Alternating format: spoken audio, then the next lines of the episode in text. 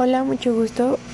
Soy Atsiri y hoy les hablaremos en este podcast del suicidio y lo que lo conlleva. Para hablar del tema está presente Joana, Viviana, Teresa y Tanya.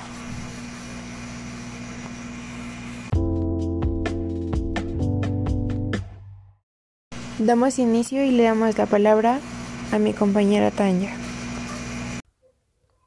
Existen temas que son realidades muy fuertes y difíciles de entender, que muchos autores prefieren saltarse el tema y es justamente eso lo que nos afecta. Así que hablaremos del suicidio, ya que como no se habla mucho ni se educa acerca, es una de las causas de aumento en nuestro país, ya que se habla del índice de suicidios en adolescentes que ha crecido en un 650% desde 1990 hasta la fecha.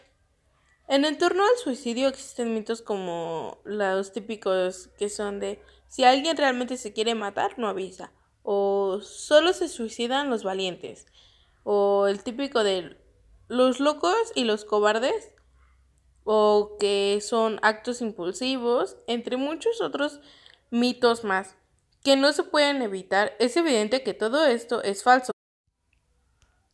Debemos de romper con el silencio y aclarar que no es una enfermedad y que mucho menos se contagia o se aprende. Tenemos el testimonio de una mujer que nos cuenta que cuando ella tenía 27 años quería suicidarse, porque pensaba que eso haría sentirse culpable a los demás en algún momento. Hacia pues las personas que hacían cosas que a ella no le gustaban. Pero pensó que no era una buena idea, así que pues lo dejó atrás. Pero luego de eso se enteró que su sobrino se había suicidado y que lo que ella en realidad sentía era enojo porque pudo darse cuenta que el suicidio no trae nada bueno a la vida de las personas que lo rodean.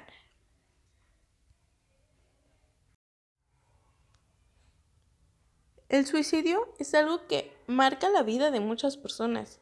Deja un estrés postraumático y muchas interrogantes, pero la principal es ¿por qué lo hizo?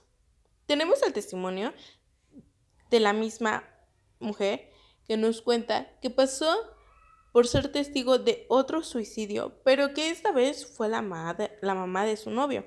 Y esto marcó su vida, ya que la imagen de la señora la tenía muy presente en su mente y le causaba mucho dolor su partida. Y claro, ver a su novia y a su familia con tal sufrimiento también le causaba dolor. Nos cuenta que llegó a sentirse culpable y que se preguntaba ¿por qué le pasan estas cosas a ella? Y bueno, chicas, no sé si opinan lo mismo que yo, llegamos a la misma conclusión de que creo que en México ya estamos mm, informados profundamente sobre este tema. Eh, creo que gracias a la tanatología ha empezado a cambiar esto, ¿no? O sea, creo que es un cambio eh, para todos. O sea, siento que el hecho de que un padre que haya sufrido este, que su hijo se suicide, eh, tenga todavía este, la valentía de poder acudir a las escuelas para aportarles a estos jóvenes este, pláticas o hablarles sobre el suceso, creo que da de mucho de qué hablar realmente y es lo que tratamos de hacer, ¿no? Creo que al, eh, igual al, momento de que escuchamos la palabra suicidio, em, sabemos que los padres van a tener este mucho miedo y van a sentir mucha angustia en el momento, pero bueno, lo que tratamos de evitar es este, que cometan este acto y ayudarles en la salud mental, que es lo primordial. Creo que hoy en día eh, que una persona o que un joven tenga realmente una salud mental buena eh, da mucho de qué hablar y creo que de igual manera los padres vamos a sentir mucha angustia, vamos a sentir mucha desesperación eh, por quererlos cuidar y tratar de evitar este acto, pero creo que lo principal es tratar de establecer límites, ver si ellos se sienten seguros, de sí mismos y se sienten amados de la misma manera que nosotros los amamos y sobre todo eh, eh, ayudarles a estas personas igual que han sobrevivido de un suicidio, las familias, los amigos que han pasado este, por estas circunstancias, esta realmente este rompecabezas, ayudarles ¿no? a poder encontrar la pieza que falta. Me refiero a que tomen terapia, que que sigan sus vidas, pero tratando de ayudar a los demás, o sea, mejorando, creciendo y sobre todo tratando de superar esta pérdida que es muy grande para todos. Eh, creo que, bueno, yo con esto termino. Eh, espero que este, esto les haya servido de ayuda y que tratemos de ayudar a esos jóvenes realmente que necesitan apoyo para poder evitar el suicidio. Bueno, otra eh, información muy importante que debemos saber, chicas, eh, bueno, es que el Instituto Nacional de Estadística y Geografía, el INEGI, e nos brinda mucha información sobre este tema en particular en México, el suicidio. Bueno, estas cifras nos dicen que en 1980 eh, hubo 772 casos, a diferencia que en el 2010. ¿Se imaginan cuál es la cifra? Bueno, pues esta cifra es de 5.012 casos, o sea, aumentó muchísimo. Realmente, ¿cómo es posible que los jóvenes este, piensen en poder quitarse la vida? Pero bueno. Un dato curioso, eh, entre todas estas cosas que estuvimos investigando, información, eh, es que es muy común que las familias mexicanas eh, sufran pena o tengan vergüenza al saber que un ser querido o su propio hijo murió por un suicidio. Entonces ellos prefieren mil veces eh, decir que fue por otro suceso que falleció.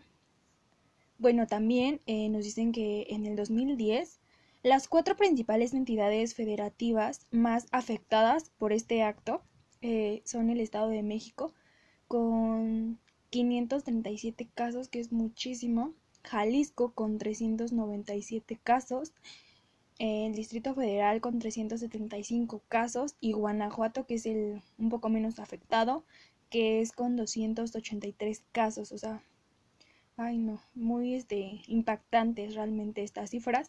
Y bueno, no sé si ustedes chicas han preguntado em, qué está pasando realmente con nuestros jóvenes de ahora. Y bueno, creo que la palabra suicidio es muy importante saber y, y analizarla viceversa para poder este darnos una idea, ¿no? Realmente qué es lo que pasa por la cabeza de estos jóvenes. Pero bueno, en general ellos tratan de evitar el dolor emocional, provocando dolor físico. El claro ejemplo lo podemos ver cuando estas personas o jóvenes realmente no se sienten aceptados por algún grupo social, eh, se sienten inseguros o tienen algún rechazo por su familia. El entorno también es muy importante, claro, eh, para evitar este tipo de sucesos y definitivamente el hecho de poderse quitar la vida es muy importante que ellos se sientan aceptados en su entorno y se sientan queridos. Y bueno, a continuación le pasaré la palabra a mi compañera Teresa. Muchas gracias, Giovanna. Ahora yo les hablaré sobre algunos conceptos bastante importantes, los cuales son sui, que significa de sí mismo, y caidere, que significa matar, acción y efecto de matarse a sí mismo, quitarse voluntariamente la vida. No sabemos cómo juzgar el suicidio, será un acto de valor o un acto de cobardía porque es una ecuación mucho más compleja como para simplificarla, tratando de decir si está bien o mal hecho. Es simplemente un acto desesperado y así debemos entenderlo. Por eso tenemos que evitar regañar o castigar a los chicos que descubramos haciéndose daño por medio del cutting. Ustedes estarán preguntando, ¿qué es el cutting? Pues esto es un acto de autolesionarse con pequeñas y no profundas incisiones en brazos, muslos o ingles. Normalmente, el cutting se considera como una conducta suicida, a menos que la intensidad o la frecuencia sean alarmantes o que muestren comportamientos de riesgo. Los jóvenes también tratan de evitar el dolor emocional provocándose un dolor físico, como bien lo mencionamos, que sería el cutting. Cabe aclarar que el suicidio no soluciona nada, pero sí carga a la familia con un dolor y pesar. Una psiquiatra decía una frase, la cual era, se mata quien vive en la desesperanza, ya que esto tenía una cierta predisposición suicida, incluye rasgos de personalidad. Generalmente son casos ligados a una infancia difícil, llena de inestabilidad emocional y social. comienza a expresar frases como la vida no tiene sentido, ya pronto no seré un problema para ustedes y ustedes estarán mejor sin mí, deben hablar con él y hacerle tres preguntas. Número uno. ¿Estás pensando en matarte? Ya que si tú lo sospechas es porque algo grave está pasando. No quites tu intuición, tu intuición como padre o madre o maestro. No existe peligro de que él le pueda preguntar o le dé ideas, pues, pues sus actitudes demuestran que ya la tiene y por lo mismo decidiste preguntarlo. Pregunta número dos. Si la primera pregunta fue afirmativa, entonces ahora debemos preguntar, ¿cómo pensabas hacerlo? El chico nos dirá mil formas de hacerlo, pero si te contesta que pensaba de un balazo y sabemos que no posee armas, eso nos permite ganar algo de tiempo, pero se asegura que pretendía arrojarse de la azotea y viven en un edificio, la ayuda que requiere es una intervención urgente, ya que las condiciones están puestas para ello. Pregunta número 3. ¿Cuándo estabas pensando en hacerlo? Si el plan es a largo plazo, el peligro no es inminente, pero si es en corto, la ayuda profesional debe ser inmediata. El suicidio no es un juego.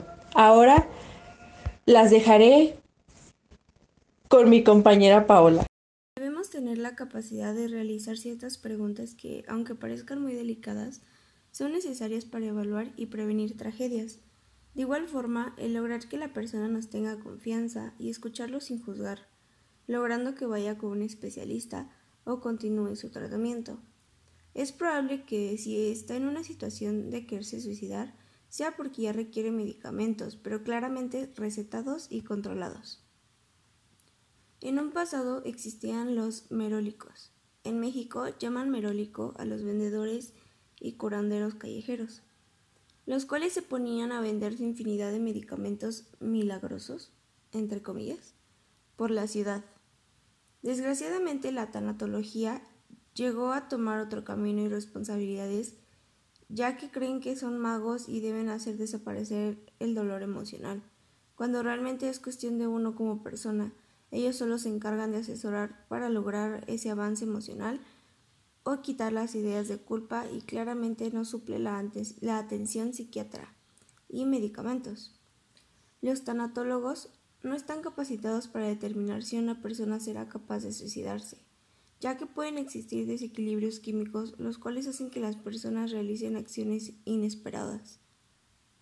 El tanatólogo sirve realmente como puente entre el psiquiatra y el paciente, como para llevar la situación más amena, pero solo en el aspecto emocional, ya que no tienen la autoridad para modificar los tratamientos.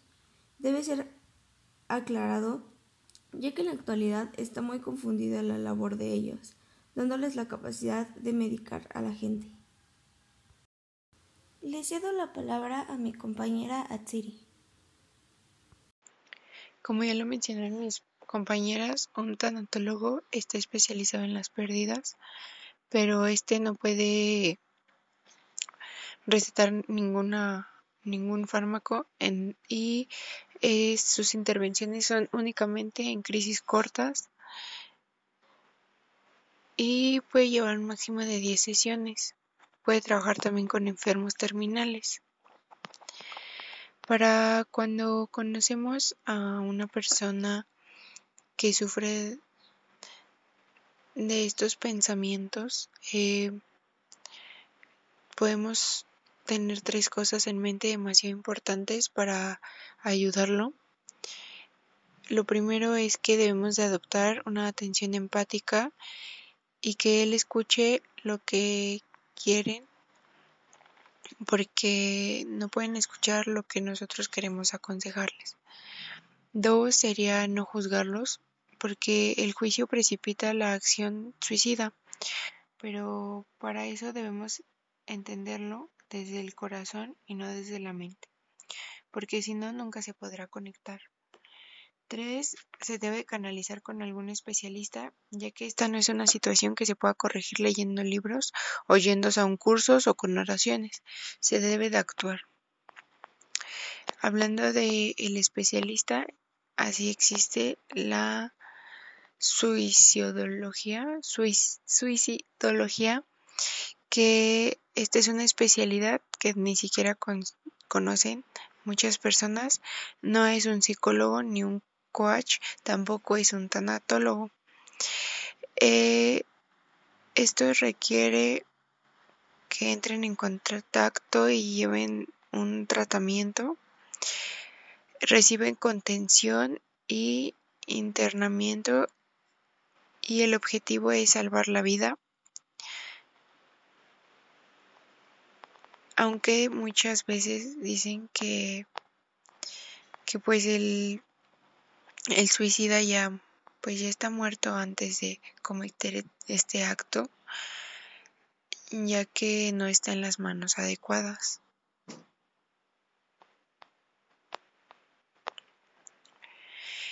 Mm, así como debe de también involucrarse en esto su entorno, también se pueden atender los familiares o amigos de la persona suicida y también entra en el marco de la prevención, ya que se corrige el hecho, deben de recibir apoyo de tanatólogos para que se pueda entender y se puedan desintoxicar de las culpas o los hubiera como muchos.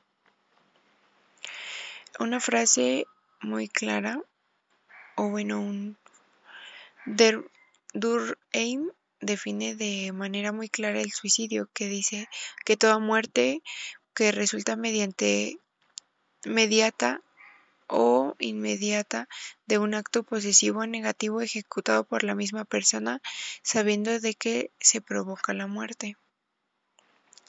Los niños pueden tener también trastornos de conducta o hiperactividad a cómo viven con los estímulos Y la vida pues no es como siempre lo planeamos, pues puede ser inclusive mejor o peor, pero a veces se sale del script original que nosotros soñamos. Por eso vivimos con llenando de expectativas desde que nacemos hasta pues a la actualidad que ustedes tienen.